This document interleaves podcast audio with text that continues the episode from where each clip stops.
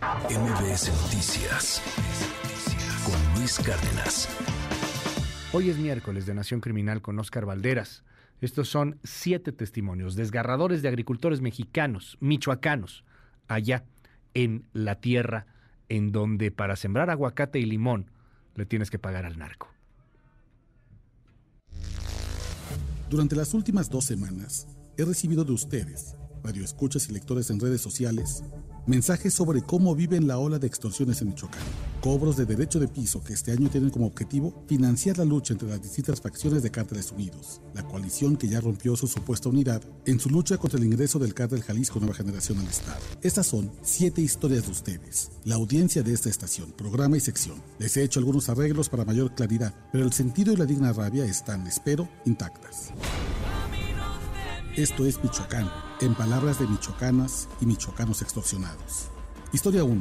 Manuel Limonero. Yo pago desde hace 8 años entre 50 y 60 centavos el corte de cada kilo de limón. Cuando me subieron ese precio, me puso en muchos problemas porque a veces no salen las cuentas. Pero antier me dijeron que subió a un peso. ¡Un peso! Les dije que me iban a quebrar y casi de inmediato me di cuenta que elegí malas palabras. Ya me dijeron que su jefe, un templario, necesita armas y que si no pago, lo que van a quebrar no es mi negocio, sino las piernas de mis hijos. No sé cómo lo voy a hacer. Historia 2. Leonor, aguacatera. Antes me gustaba esa temporada del año. Yo nací y crecí en Bonavista y me parecía un pueblo maravilloso. Recuerdo que nunca me gustó pararme temprano para ir a la escuela, pero sí lo hacía cuando mi papá me llevaba a cortar aguacate. Era feliz con mi agua de limón y mis sándwiches, ahí según cortando y ayudando a mi papá. Ya no soy feliz. Todo el tiempo tengo miedo. Miedo de que maten a mi esposo. Ahora odio estos meses y creo que odio el pueblo. Historia 3. Pedro, cacahuatero. Un día crees que tienes para pagar tus cuentas y al otro no tienes nada. A mí me llegaron cuando estaba arreglando mi camioneta. Son buenos meses para el cacahuate en Huetamo y debo mover costales muy pesados. Y ahí me ves, abajo del auto, revisando la suspensión cuando llegó un chamaco flaco como de la edad de mi hijo. Me dijo que el patrón requiere 30 mil pesos para mañana o no puedo sacar mi cacahuate. Y así tan rápido, adiós a las medicinas para mi pierna y a los pagos para mis muchachos. Historia 4. Regina, estudiante. Hace dos años mataron a mi papá en Tierra Caliente. Es la historia que se repite en muchas familias. Tenía un negocio, le empezó a ir bien y llegaron a cobrarle piso. Primero por las buenas, si es que se puede decir así, y luego la mala, que dónde estaba su lealtad con los michoacanos, que si no sabía que los jaliscos se querían meter al Estado, o acaso él era un jalisco y por eso no cooperaba. Total, que lo mataron afuera de la huerta. Y ahora me enteré que ya ni siquiera puedo ir a dejarle flores. Unos muchachos se ponen en la puerta del Panteón de Buenavista Tomatlán y te cobran mil pesos por visita de la tumba. Ahora mejor le rezo desde casa. Historia 5. Francisco Manuel Ganadero. Me llegó un mensaje al WhatsApp que había junta con los señores y esas juntas uno no falta. Acá tengo la fecha. 5 de agosto pasado, un sábado. Nos reunieron en un taller mecánico acá en Nueva Italia y nos pidieron que lleváramos los recibos de pago. Ah, porque acá en mi pueblo te dan recibo por el pago de la extorsión para que digas que no pagues doble. Tú entregabas el recibo y ellos te daban un pegote. Esa calcomanía hay que poner en el parabrisas y por dentro para que no te la roben. Y es la contraseña de que cumpliste y puedes transitar por la comunidad. Si no la tienes y te paran, te secuestran o te matan. Historia 6. Ramón, limonero. ¿Escuchaste lo que dijo el gobernador? Que la culpa es de nosotros los limoneros porque no levantamos denuncias, que él y su gente solo van a actuar hasta que vayamos a una fiscalía y que le hagamos como queramos. Aunque él sepa por los medios y por las redes sociales que las 22 empacadoras de limón de Buenavista están paradas a punta de pistola, no va a mover un dedo. Quiere que vayamos y demos nuestros datos personales, domicilios, todo para que nos caigan los narcos y nos maten. En el fondo, eso es lo que nos manda decir el gobernador de Michoacán. Hablen para que los maten y dejen de fastidiar. Historia 7. Jorge, mi compresario. A mí ya me extorsionaron todos. Primero policías, luego el ejército y años más tarde los Zetas. Después los autodefensas que que para financiar el movimiento. Los autodefensas resultaron igual o peores. Ya le pagué a los perdonados, a los Viagras, a todos. Mi dinero está en manos ahora de todos esos. Y sabes qué, me da vergüenza, porque ese dinero ahorita estaría en manos de mi familia. Se le parte el corazón a uno, porque ¿hasta cuándo le pondremos un alto a esta tragedia?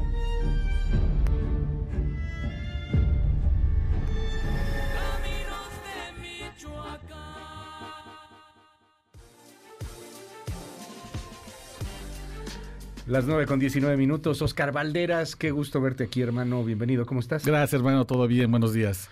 Oye, hablar de varios temas. A ver, primero, este asunto de lo que está pasando en, en Michoacán.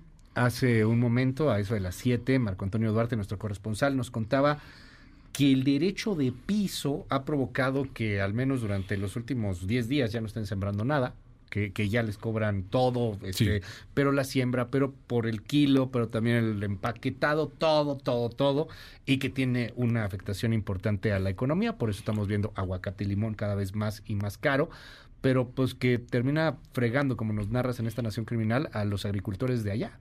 Sí, y mira Luis, fíjate que estaba haciendo cuentas, tú me invitaste a este espacio con mucha generosidad hace siete años, llevamos, para siete, y he aprendido a querer, seguramente te pasa a ti, a la audiencia. Por eso cuando me empezaron a escribir y me contaron estas siete historias, que seguramente nos están escuchando algunos de las personas o las siete personas que nos contaron estas historias, eh, son muy dolorosas todas. Y tiene un dolor extra porque he aprendido a querer a la audiencia y a sentir... que cuando comparten su dolor conmigo es porque no tienen con quién compartirlo, porque incluso en el pueblo, en la comunidad, en el municipio, están completamente cercados. Y esa es la realidad.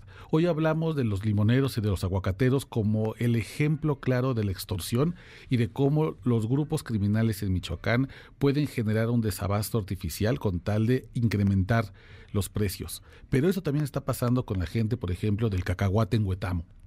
También con la gente de la semilla de girasol también está ocurriendo. Está ocurriendo también con la papaya, con el melón. Es decir, la escalada de precios no solamente va a ir en limón y aguacate.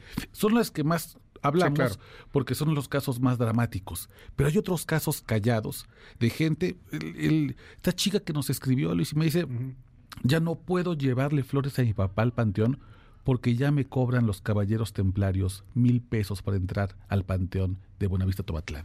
Esa es la extorsión incluso. El panteón, Luis, de ese nivel estamos hablando ya. Es algo parecido a lo que, y tú has estado yendo frecuentemente a lo que pasaba en El Salvador, por ejemplo, en algún momento cuando se descontrola por completo y los maras te cobraban por ir a la tiendita y era el descontrol total, el Estado hecho añicos, pues eso es lo que está pasando en, en Michoacán. Y cuando lo vemos en estas microhistorias que nos regalas, Oscar, pues a lo mejor entendemos un poco más el por qué estamos pagando 20 pesos más de aguacate. O sea, ¿hasta dónde llega este asunto en donde aquí obviamente nos molesta, nos enojamos, el tema de cómo te va subiendo el precio? Pero decíamos, es como un impuesto a los mentados Viagras. Tú vas al súper y con ese precio que hay, le estás pagando a los Viagras también sobre ese tema. Claro. Y detrás de ese incremento hay vidas que están, que están jodidas, que están hechas añicos. Sí, hace mucho tiempo decías, no le compres al narco porque estás financiando las actividades criminales, ¿no? Cuando tú compras una grapa de coca, la estás pagando con la sangre de la gente. Pero es lo que compres, Luis. Hoy compras limón, le estás dando los pues viagras. Hoy compras jitomate, le estás dando a los rojos. Hoy compras eh, combustible, le estás dando al cártel Santa Rosa de Lima. Toda la cadena de producción está completamente viciada ya. Y Claro. Eh, para el pretexto de estos grupos criminales, por ejemplo, es que los aguacateros tienen dinero. Los limoneros tienen dinero y entonces, pues, que, hagan el financiamiento. Pero en realidad, el que termina pagando ese es el consumidor final. Eh, ahora que hablabas del Salvador, pues en El Salvador hace 20 años la gente no compraba kilos de nada porque era muy caro justamente por el impuesto criminal. Y la gente se acostumbró a comprar dos manzanas, frijol, deme tres platanitos, este, híjole, mejor nomás un aguacate. Y mientras en México hace 20 años las familias compraban kilos. Me da un kilo de uva, un kilo de manzana. Hoy tú vas a los mercados y se compra en pieza. Y eso es una parte de la precarización de la economía por el crimen organizado. La gente, yo hoy va y dice, una pera, dos aguacates, pero de los chiquitos. Jefa, ¿en cuánto me da este dos tunas, tres tunas? Porque está tan caro por el crimen organizado. Y y tú veías cómo, o sea, el, el, aguacate, por ejemplo, el limón subía de precio en los mercados, pero subía de precio por, por un asunto que tenía que ver con el clima, que tenía que ver con la mala cosecha, con algo natural que el mercado hacía que subiera o bajara el precio. Y veías cuando bajaba el precio. A mí me tocó, ya hablo hace 20 años quizá, pero sí veías cómo se movía muchísimo el, el precio de, de, varios productos. Ahora no, es por un incremento. O sea, si ha habido lluvias, la cosecha está bien, eh, todo bien, pero te lo está cobrando el, el narco. Es algo, es algo tristísimo lo que estamos viendo, Oscar. Oye, para cerrar, yo quiero preguntarte un poco lo que, lo que estamos viendo en Chiapas. Sí, eh, híjole. Estos chavos caiviles jóvenes o los jóvenes caiviles, este, ocho muertos que, se han registrado. Y los caiviles yo los escucho me da terror, me recuerda a la Escuela de las Américas y me recuerdan los Zetas, los Zetas, claro. 2010 más o menos, que llegan con fuerza después de la extradición de Ociel Cárdenas. ¿Quiénes son estos? ¿Si son caiviles? Eh, los caibiles, como tú bien sabes, son la fuerza de élite del ejército guatemalteco, que eran los tipos que estaban entrenados para soportar las condiciones más extremas, tanto climatológicas, es decir, en un, en un campamento de entrenamiento, como incluso soportar interrogatorios con tortura y no contar ningún secreto de parte del, regimiento. Tienen un, lema terrible que es, me, parece que es, eh, lo voy a parafrasear porque no recuerdo las palabras, pero es algo así como de, si voy hacia adelante, sígueme si me detengo, empújame. Si retrocedo, mátame. Esa es un poco la filosofía de los caibiles. Y el hecho de que volvamos a hablar de ellos en este contexto del 2023 en Chiapas, te habla de que probablemente se estén configurando fuerzas criminales muy importantes en el sur del país. Chiapas tiene un lugar estratégico no solamente por el paso de migrantes, sino también por los puertos que tiene ahí. Y no hay que olvidar que también tiene un gran problema de vulnerabilidad de jóvenes de consumo altísimo de alcohol que hace que sea muy apetecible para el crimen organizado. De hecho, Chiapas, por ejemplo, es el único estado del país que tiene un cártel 100% indígena, el cártel de Chamula, y está principalmente conformado por jóvenes totziles.